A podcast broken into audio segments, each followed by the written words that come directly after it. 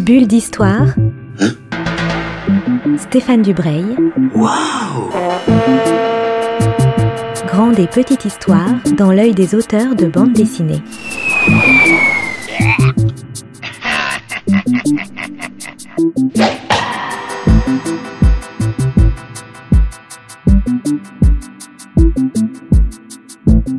Bonjour à toutes et à tous et bienvenue ben, pour une nouvelle bulle d'histoire, toujours sur Art District Radio. Je suis aujourd'hui avec euh, Hervé Richer. On dit bien Richer ou Richez Je sais, je sais plus. On dit Richer. Richer, Hervé Richer, qui est donc le directeur des éditions Bambou, mais aussi des éditions Grand Angle. On va parler de cette collection Grand Angle qui fête cette année ses 20 ans. C'est pas, c'est pas rien dans le monde de la BD. Euh, Hervé, bonjour. Je commence par ma première question, la question traditionnelle qui commence toutes les bulles d'histoire. Qui êtes-vous? Alors, qui je suis? Ben, Ça, c'est une vaste question, mais en tout cas, ce qui est sûr, c'est que je suis un passionné de bande dessinée, déjà, pour commencer. Euh, un vieux passionné de bande dessinée, puisque j'ai 54 ans. Euh, je suis aussi je suis scénariste de bande dessinée. J'ai publié une grosse centaine d'albums euh, en tant que scénariste. Et je, dans mes aventures de, scénariste, j'ai eu la, chance de rencontrer euh, Olivier Sulpice, qui, était le, qui est le créateur des éditions Bambou. Je, faisais partie de son équipe, euh, sa première équipe d'auteurs, et dans cette première équipe d'auteurs, j'étais le, seul à avoir écrit un récit, on va dire, un peu plus euh, sérieux, ce qui nous a amené à, à envisager la possibilité de créer la collection Grand Angle. Et donc, je suis directeur de collection de Grand Angle depuis son début, depuis sa création. C'est une collection que j'ai que j'ai créée sur la base d'un des projets que j'ai amené à Olivier. Alors, a- avant de parler de Grand Angle, on va parler un tout petit peu de Bambou parce que c'est une maison d'édition. Bon, toutes les maisons sont particulières, mais Grand Angle est une des maisons euh, spécialisées dans l'humour, notamment dans les albums de, de, gags, ce qui, est, ce qui est passé de mode pendant un temps, qui est revenu euh, en force avec, euh, avec Bambou. Il y a des, des albums très célèbres, il y a les profs, les petits mythos, les sisters. Euh, ma fille est fan aussi de T-Zombie. Avant de parler de Grand Angle, Hervé, est-ce qu'on on peut nous dire un peu euh, ce qu'est Bambou et quelle est la, direction éditoriale de Bambou et ce qui fait sa, spécificité pour aller un peu plus loin de, que ce que j'ai dit? Oui, bah, Bambou, c'est avant tout, avant tout une grande aventure humaine, je dirais, euh, que l'on doit à son créateur, Olivier, Olivier Sulpice. Euh, Olivier, en fait, en sortant de l'armée, il a, fait, il a eu la chance de faire son service militaire dans la gendarmerie avec un capitaine de gendarmerie qui était passionné de bande dessinée, avec en plus un dessinateur, euh, un jeune dessinateur qui se lançait, euh, à savoir Henri Jean Fèvre, qui a euh, été le dessinateur de- des gendarmes que qu'Olivier a écrit, mais aussi de Joe Bartil. Voilà, et Olivier était fou de bande dessinée, passionné d'humour aussi, passionné du Dupuis de la grande époque, on va dire, de l'école de Marcinelle. Et c'est vrai qu'il il a commencé euh, par euh, créer euh, les gendarmes, créer un certain nombre de séries qu'il écrivait lui-même, qu'Henri dessinait. et, assez vite, il a donc il a, il a il a fait des festivals, il a croisé d'autres auteurs, et c'est vrai que ce segment de l'humour grand public, hein, de gag, avait été largement abandonné par les éditeurs classiques, traditionnels, et il y avait un vrai manque qu'Olivier a comblé à cette époque-là, en fait. Il y a une, une grosse vingtaine d'années. hein. Il y, a, il y a même il y a 25 ans même. Oui, parce que c'est des bandes dessinées d'humour, mais dans toutes ces bandes dessinées d'humour, moi je pense petit mytho, mais il y a aussi euh, des bandes dessinées sur les oiseaux, sur les insectes, euh, sur l'archéologie, enfin des, choses assez, assez pointues. Et, pour bien connaître des journalistes, notamment de, de Science et Vie Junior, ceux qui s'intéressent à la bande dessinée m'ont dit que c'était drôle, ou voilà, en tout cas c'est assez humoristique, mais que euh, scientifiquement c'était assez, euh, assez béton. Oui, c'est une, une des marques de fabrique, de, bah, notamment de, de- des dernières productions. Savoir une ligne qui est de- de- d'apprendre en s'amusant. Euh, moi, j'en ai fait l'expérience je suis aussi auteur de- d'une série qui s'appelle Les Fondus. On parle notamment beaucoup de, de vin, parce que je suis un passionné de vin. Donc, j'ai fait les fondus des vins de Bourgogne, les fondus des vins du Côte-du-Rhône. Et c'est vrai que tout ce qu'on met dedans est documenté. Euh, fait parfois l'objet de, de relectures de professionnels. Par exemple, moi, le, le- dernier fondu de whisky a été relu par un distillateur euh, belge qui a, qui a créé euh, une, une- distillerie de whisky euh, en Belgique, euh, mais en étant le seul en Europe à avoir un, un alambic écossais. Donc, ce sont des, des- des livres qui sont faits sérieusement, mais pour s'amuser. Voilà. On va parler maintenant de, grand angle. Là, même si on s'amuse, c'est quand même une, littérature de bande dessinée un peu plus, euh, un peu plus sérieuse, on va dire, peut-être un, peu plus, euh, un peu plus adulte.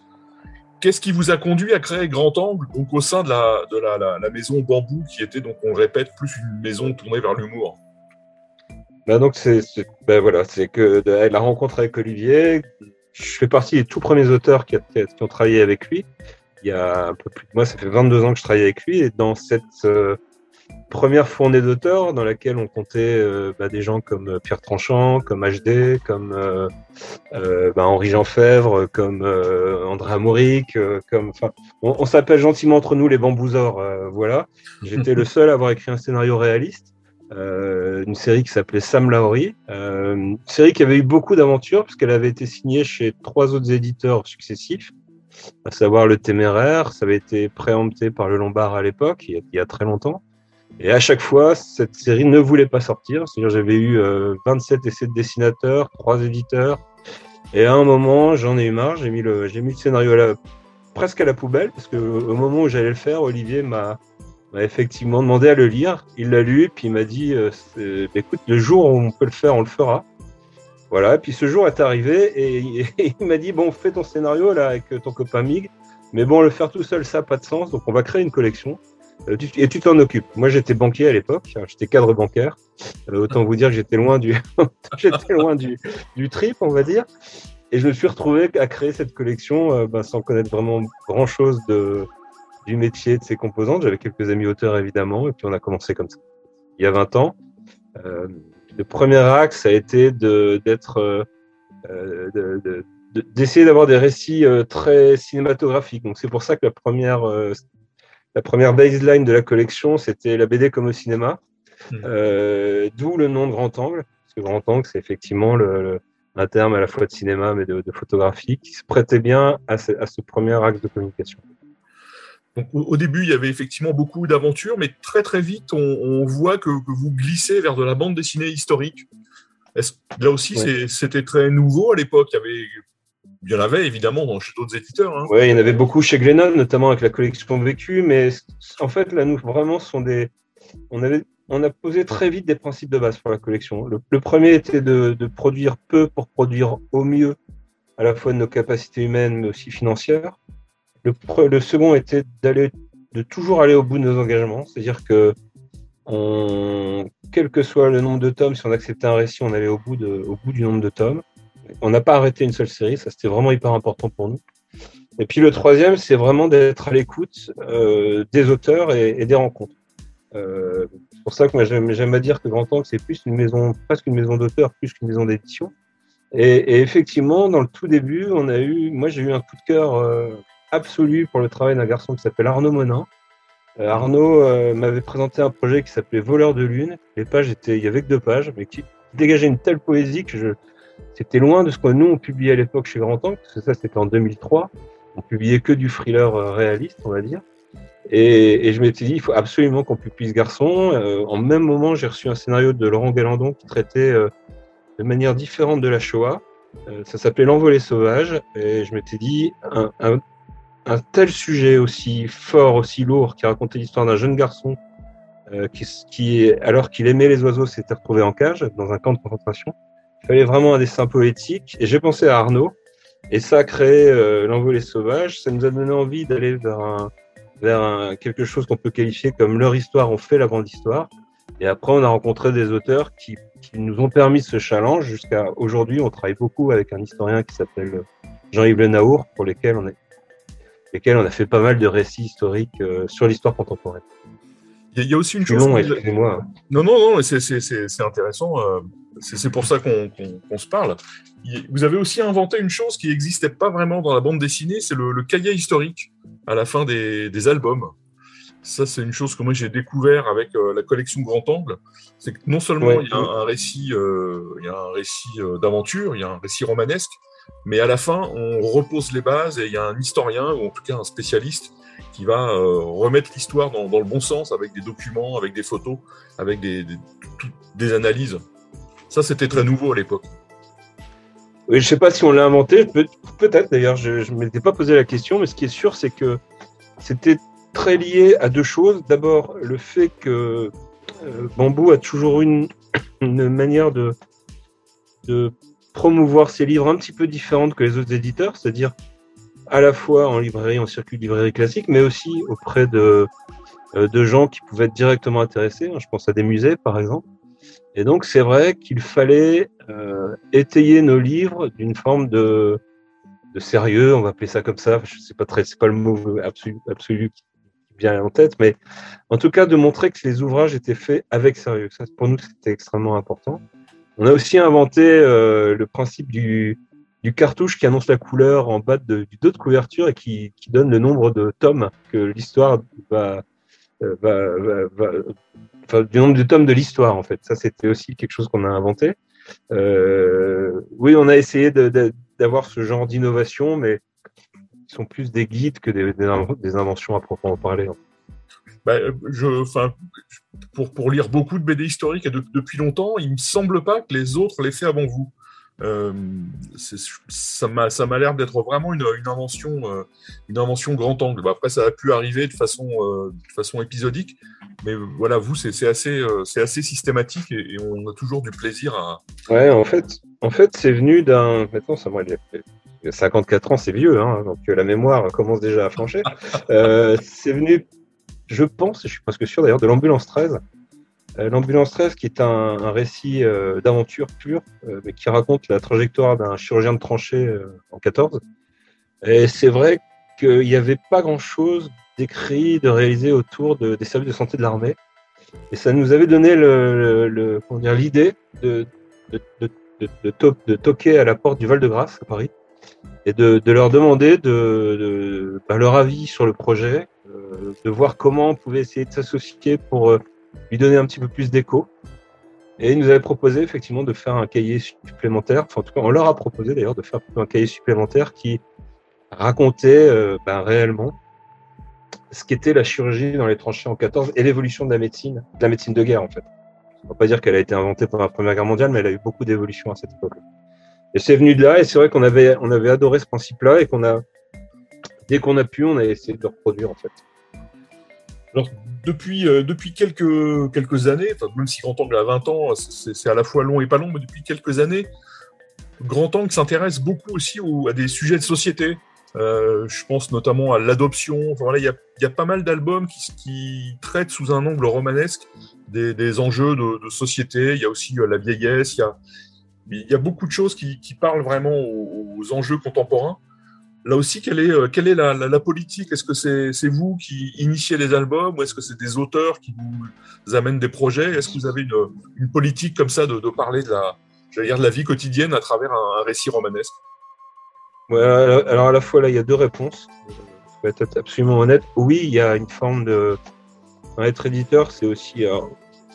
Les lecteurs voient les livres qui arrivent, euh, qui arrivent en librairie aujourd'hui, ce sont des projets qu'on a initiés des fois il y a deux ou trois ans forcément, l'éditeur se doit d'avoir une, une vision, euh, j'aime pas trop le mot, mais en tout cas, aussi une vision de ce vers quoi la collection doit aller. Et ça, effectivement, ça a été à un moment, suite à la rencontre avec Jim sur la nuit à Rome, euh, l'envie d'aller vers des récits plus à émotion, plus contemporains, euh, d'aller vers des récits qui faisaient réfléchir sur un certain nombre, effectivement, de, choses qui touchent à, à l'âme, j'allais dire, voilà. Ça nous a aussi, euh, en commençant ces récits comme La Nuit à Rome, comme d'autres, ça nous a ouvert aussi à une bande dessinée de sensibilité féminine. Euh, vous parliez de sujets de société, on a fait un très très joli livre qui s'appelle Montagne russe sur le, sur le besoin d'enfant d'une femme qui n'arrive pas à en avoir. Euh, ce livre, suite à un, suite à un autre, qui est le plongeon pour pas le nommer, m'a fait prendre conscience qu'il y avait aussi une bande dessinée différente dès lors qu'elle était racontée par une scénariste et illustré par, un, par une dessinatrice. Donc ça, c'est une des voies, par exemple, vers lequel la collection va aller. Mais ce sont vraiment les livres qui ont fait cette orientation de collection, si vous voulez. Donc en fait, tout est, tout en mouvement. Euh, les livres créent la collection, la collection crée les livres. C'est de toute façon, même en matière d'écriture, c'est la même chose. Hein. Moi, je suis scénariste.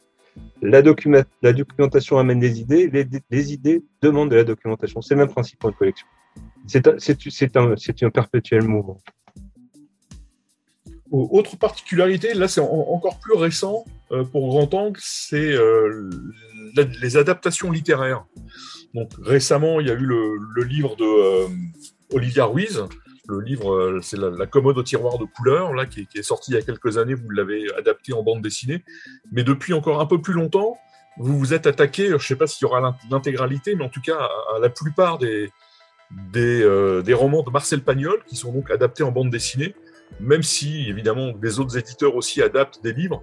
Vous, ça fait partie d'une politique, j'ai l'impression, quelque chose de, vraiment euh, voulu et, pensé comme ça. Là encore, c'est vraiment vraiment une rencontre à la base. En fait, il y a eu deux choses. Il y a eu la première, c'est euh, Nicolas Pagnol, le petit-fils de Marcel Pagnol, qui euh, se charge de promouvoir l'œuvre de son grand-père, qui cherchait une maison d'édition à dimension humaine, on va, on va dire ça comme ça, mais qui avait aussi des valeurs populaires, grand public. Et évidemment, Bambou, c'est vraiment la caractéristique de Bambou d'être dans ces deux dimensions-là, en fait. Et donc, euh, on a rencontré Nicolas Pagnol. Et euh, grâce à un auteur avec qui moi j'avais travaillé par le passé, et avec qui la relation s'était bien, bien faite, euh, et il nous a proposé d'adapter l'œuvre de son grand-père. Et, et, effectivement, et comme je vous l'ai dit tout à l'heure, un des principes de la collection, c'est quand on prend un engagement, on essaye d'aller au bout. C'est-à-dire, si on s'engage avec un auteur à faire deux tomes, on fera nos deux tomes. Là, on a pris l'engagement moral avec Nicolas Pagnol d'adapter toute l'œuvre de son grand-père. Ce qui fait qu'on a mis en place d'abord plusieurs principes. Le premier, c'est de, faire que deux ou trois albums Pagnol par an, plutôt deux d'ailleurs. D'alterner ce qu'on va appeler une histoire très connue, comme La gloire de mon père, ou Marius, ou euh, voilà, ou la, fille du puisatier demain, et une histoire moins connue, comme Merlus, comme Jazz, comme euh, Les Pestiférés, par exemple.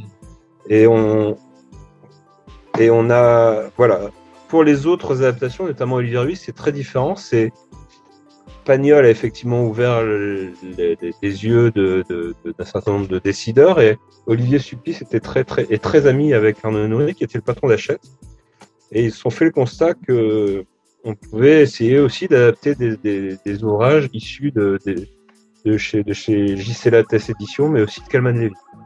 Et donc pareil, même philosophie, on va adapter euh, plusieurs ouvrages de ces maisons mais en faire qu'un ou deux par an, pas plus.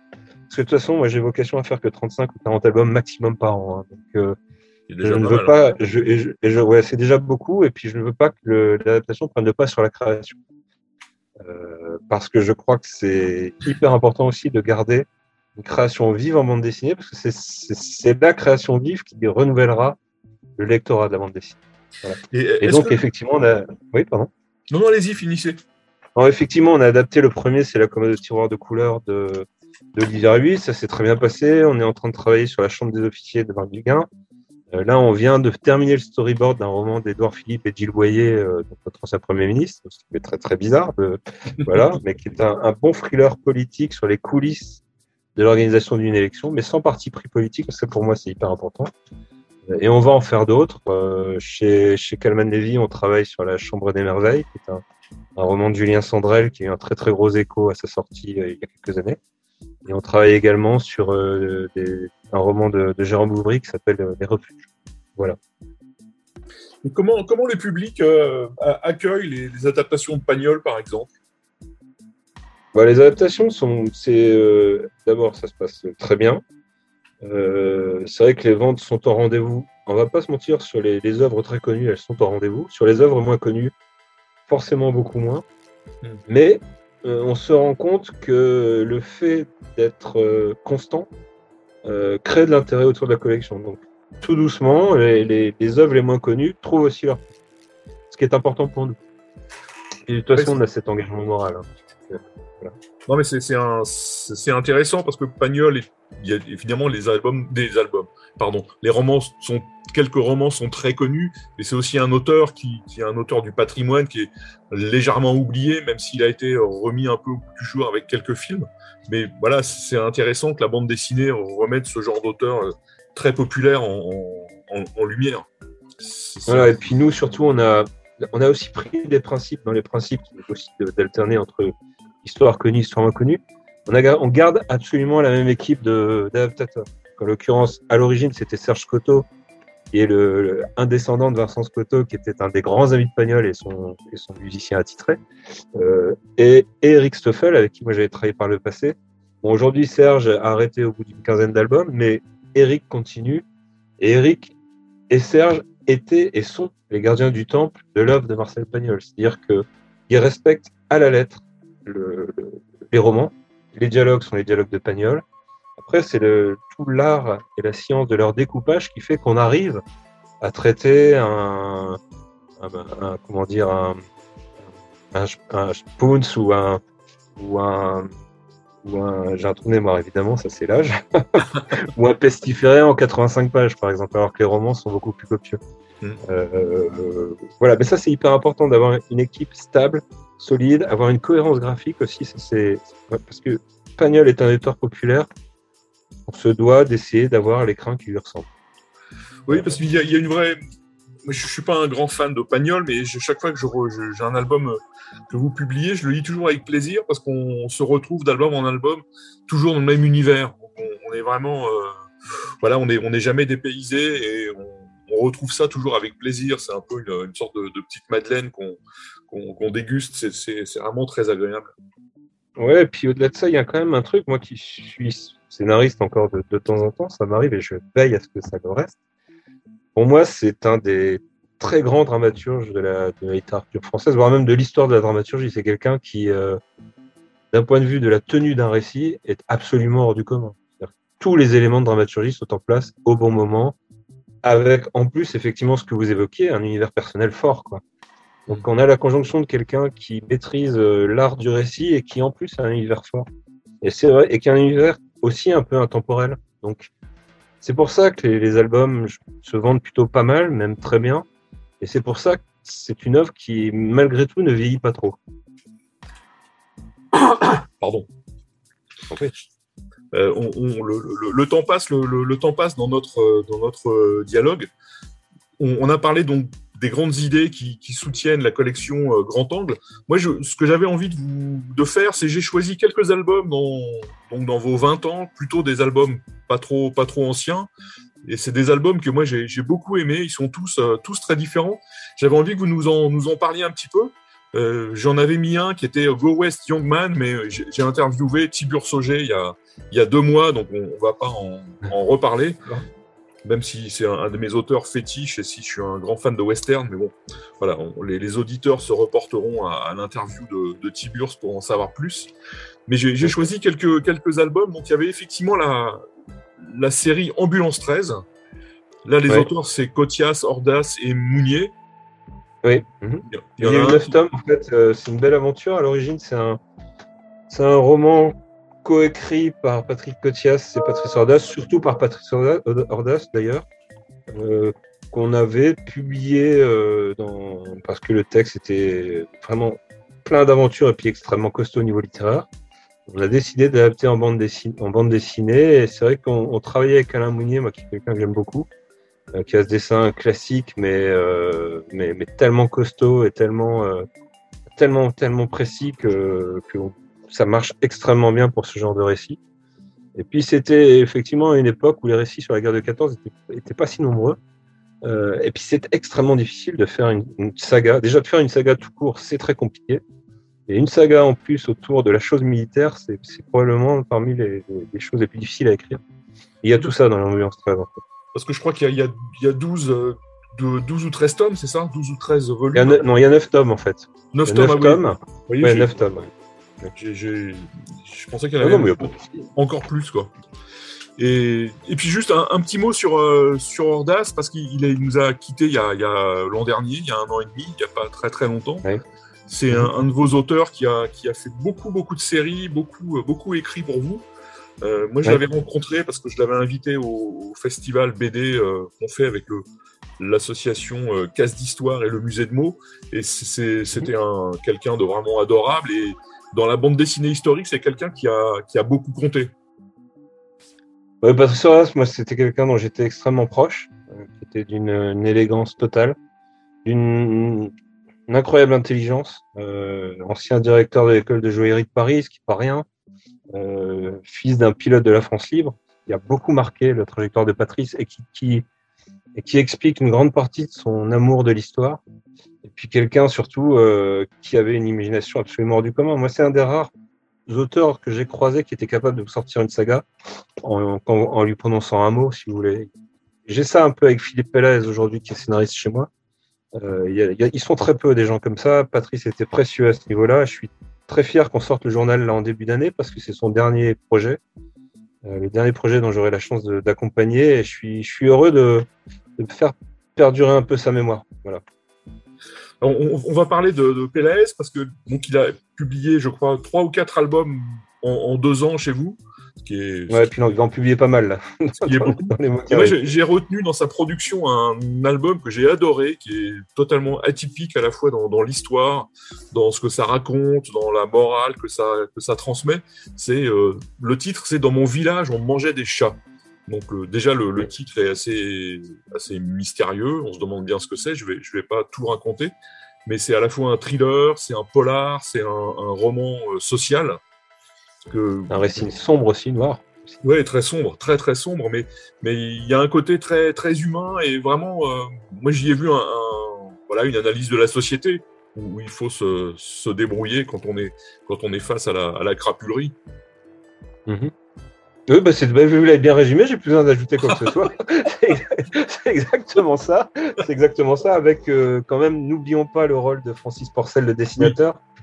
Qui a amené aussi euh, cette note particulière, cette, euh, ce côté un peu sombre, très années 70, mais années 70 euh, plutôt euh, française que moi j'ai connue euh, dans les comment dire dans le port de Dunkerque des choses comme ça hein. voilà c'était pas c'est pas les années 70 euh, euh, joyeuses quoi hein. et qui fait ça très très bien quoi et Francis c'est essentiel dans, dans ce livre qui est oui qui est un c'est un ovni hein, dans, dans, mon village on mangeait des chats comme le titre oui c'est un, un ovni enfin ce, ce, ce couple de d'auteurs de, voilà là il y a aussi des choses qui sortent sur Pinard de guerre sur des choses comme ça dans un autre style voilà, et, et le, le, effectivement, le, le, dessinateur est très fort parce qu'on, suivant les histoires, il, il change pas vraiment son dessin, mais il s'adapte énormément au, au, récit, ce qui est, ce qui est toujours un tour de force pour les, pour les auteurs. Ici, ça, il bouge un peu et il fait. En fait, il amène pile le bon dosage que l'histoire demande, et tout en restant cohérent avec son univers personnel. Et c'est vrai que Francis, à, ce titre-là, moi, c'est quelqu'un que j'aime vraiment beaucoup le travail. Euh, on avait connu grâce au mentor, grâce à un, récit que Zidrou euh, nous avait confié il y a, quelques années. Euh, ensuite, est-ce que vous pouvez me parler de, de Amer Russie? Parce que ça aussi, pour moi, c'est un, des, une des très très grandes réussites de la collection Grand Angle.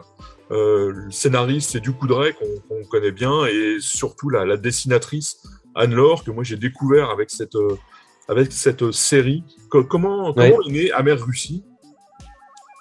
Bon, bah là, de manière très très simple, euh, moi j'ai la chance de travailler depuis longtemps avec Aurélien, avec qui on s'entend vraiment très bien. Euh, Aurélien m'a fait lire presque toutes ses productions et j'avais eu un, un, un, incroyable coup de cœur pour ce, ce, ce, récit, qui était quand même très très atypique, hein, l'histoire de cette, de cette grand-mère qui euh, lit à un moment dans la presse russe que euh, Dassaïev rendrait les, les, les, les, prisonniers russes si les, si les mères ou grand-mères venaient les rechercher et qui décide, elle vend des DVD dans le métro, elle décide d'y aller. Et j'ai tout de suite pensé à Anne-Laure qui, euh, qui, sortait d'une collaboration avec Laurent Galandon sur un triptyque qui s'appelait les, Innocents Coupables, qui était une très très chouette histoire sur les, sur les, les bagnes pour enfants, je vais, je vais résumer ça comme ça. Et je, je, je, je savais qu'avec le, le, dessin euh, aussi, aussi euh, costaud mais aussi habité que celui d'Anne-Laure, ça pouvait donner un récit euh, extraordinaire. Et c'est vrai que c'est une des belles réussites de la collection. Euh, c'est une des histoires les plus fortes qu'on ait, qu'on ait, qu'on ait publiées, mais aussi de par la force de sa thématique. Mmh. C'est-à-dire le, l'amour euh, d'une mère qui, qui, qui, fait traverser des frontières et, et, et, et, affronter la guerre pour récupérer son fils. Oui, parce que c'est juste ce qu'il faut en, en, résumé. Donc, c'est cette grand-mère qui va se rendre en Tchétchénie, donc en pleine guerre entre la, la, la Russie et la, et les, euh, la Tchétchénie, pour euh, récupérer donc son, son petit-fils. C'est vraiment une histoire magnifique, magnifique. Oui. Et il y en a une, Aurélien, euh, vient, on vient de signer un nouveau projet sur euh, des femmes kurdes, les résistantes kurdes, et le récit est encore plus fort. Et ce sera Sébastien Maurice qui va le dessiner. Ça va être une splendeur, absolument splendide. Bah, Sébastien Maurice, justement, on, on, va passer à Facteur pour femmes, là qui est ouais. un, là aussi une sorte un ovni, c'est pas le mot, mais qui est un, un, très très bel album sur la gare de 14, très très surprenant, avec un magnifique scénario de, Didier Calaguyo, et là aussi un dessin très très élégant, très lumineux de, de Sébastien Maurice, qui est une, une, histoire qui commence bien, mais qui, qui, une histoire finalement très noire. Ouais, ça peut arriver dans la collection. Hein. Je vous cache pas que on ait publié quelques-uns. oui, ben, euh, là, c'est la force du pitch. Euh, l'idée euh, est géniale, c'est-à-dire c'est Robinson Crusoe de l'amour, quoi. C'est-à-dire c'est la guerre de 14, les hommes sont partis au front, c'est une île en Bretagne, il reste qu'un homme sur l'île, c'est le c'est le boiteux qui, n'a pas pu être mobilisé et toutes les femmes sont là et, vont s'ennuyer pendant quatre ans. C'est euh, en pleine période MeToo, faut pas le dire, mais c'est presque un rêve, pour un homme, mais je le dirais pas. Donc le pitch, le pitch est fort. Oui, le pitch est fort et, c'est vrai que ce que Didier en a fait, il, en a fait plus que, enfin, il a bien dépassé le pitch. au final, c'est une histoire effectivement un peu, sombre, euh, qui, qui, parle de l'absence en fait, euh, de l'absence, de l'absence d'amour, de l'absence des hommes, de voilà, et c'est vrai que c'est une des belles réussites et c'est un des, un des beaux succès de la collection. Oui, il y, a, il y, a, une deuxième, euh, il y a une suite qui, qui a aussi est très très bien avec un autre dessinateur, mais bon, le, le tome 1 de Facteur pour femmes est, et là aussi un, un sommet. On, on, va finir sur quelque chose de, de totalement euh, différent de ce que j'ai pu euh, lister avant. Personnellement, c'est pas ce qui m'attire dans la collection Grand Angle, mais je dois dire que quand je l'ai découvert, d'abord j'ai eu du mal à j'ai eu du mal à m'y faire et puis j'y suis j'y suis quand même rentré. C'est Nuit à Rome euh, de, Jim. Là, c'est une, autre ambiance. J'ai parlé beaucoup de choses un peu noires, de guerre, de, thriller, choses comme ça. Là, on est dans totalement autre chose, à la fois dans le dessin et dans le, propos. Oui, oui, totalement. Mais euh, par contre, c'est une des grandes rencontres de la collection. Jim, c'est quelqu'un, euh, d'abord, c'est un auteur avec lequel j'ai une grande proximité. Et puis, c'est quelqu'un qui a changé notre vie. Hein. Enfin, c'est-à-dire que, enfin, le mot est un peu fort peut-être, mais en tout cas, qui a changé l'axe de la collection. C'est-à-dire que c'est la rencontre de Jim qui nous a, qui nous a emmené sur le terrain de l'émotion. Vous, vous évoquiez l'adoption tout à l'heure. C'est parce qu'on a fait Nu à Rome qu'on est allé aussi vers ce genre de bande dessinée. Et là encore, comme pour Facteur pour Femmes, on parle, on part d'un pitch, on parle d'un pitch qui est absolument euh, redoutable. C'est-à-dire, à 40 euh, à 20 ans, ils se sont fait la promesse, le serment de passer la nuit de leurs 40 ans ensemble. C'est, enfin, le, le pitch est, le pitch est génial. Euh, je pense qu'il parle à tout le monde. Euh, c'est la force de Jim, c'est de réussir à construire des histoires sur des choses évidentes, mais auxquelles on ne pense jamais, en fait. Euh, voilà. Et souvent, ce sont des récits, effectivement, qui, mettent en, jeu le sentiment amoureux, mais, mais, mais c'est un auteur absolument incroyable. Ben, Hervé, je, vous remercie de, ce moment passé, passé avec moi pour parler de, de, grand angle. Ça passe, ça passe vraiment très vite. On aurait pu évoquer encore euh, plein plein d'albums que moi j'ai que moi j'ai adoré, que j'ai beaucoup aimé, que je relis et, et, et, tout ça et tout ça. Et pour les 20 ans de Grand Angle, est-ce que vous pouvez nous, nous, dire en quelques mots ce qui va ce qui va se passer, les choses qui vont sortir, les, les, les albums de, de l'année? Oh là, c'est vachement compliqué comme question parce que je veux pas en oublier un au détriment d'un autre. Euh. Alors c'est moi qui. Alors 3, 3, 4, voilà, c'est moi qui. Alors 3, 4, ouais, j'ai eu des, des, des, des histoires, euh, enfin des. Alors moi, je pense immédiatement à un livre qui s'appelle Bertie et Bertie d'Eric Stalner parce que Eric est quelqu'un que j'aime beaucoup et qui qui a sorti un, une histoire euh, étonnante et, et, que j'ai eu la chance d'accompagner comme ça, enfin vraiment de jour au jour le jour. Euh, je sais pas, je pense à euh, l'écluse qu'on va sortir aussi. Enfin, il y, en a, il y en a, il y en a quand même quelques-uns qui me, qui me tiennent à cœur. Euh, je vais, je vais pas tous, je vais pas tous les lister, ça va être trop long. enfin, il y a, ouais, il y a beaucoup de choses magnifiques qui vont, euh, qui vont arriver. Quoi. Oui, j'espère. Oui, oui, j'espère. Ouais, ça, ça, devrait être une jolie année, ouais. Olivier, je vous, je vous, remercie beaucoup. C'était euh, c'était vraiment passionnant de vous entendre parler de, de votre travail d'éditeur et de, de, de, cette collection. Voilà, on, on, va mettre sur le site le, le lien avec euh, donc le, le site de, de, Grand Angle et de Bambou. Comme ça, les, les auditeurs pourront euh, se faire une idée un peu plus précise de la, la variété, de, de l'intérêt de, de tous ces albums. Eh ben, merci beaucoup. Non, c'était un moment super. Merci à vous. Bah, de rien. À bientôt. À bientôt. Au revoir. Bulle d'histoire. Bulle d'histoire avec Stéphane Dubreuil. Waouh Une émission à retrouver le mardi et le samedi à 10h30. Mmh.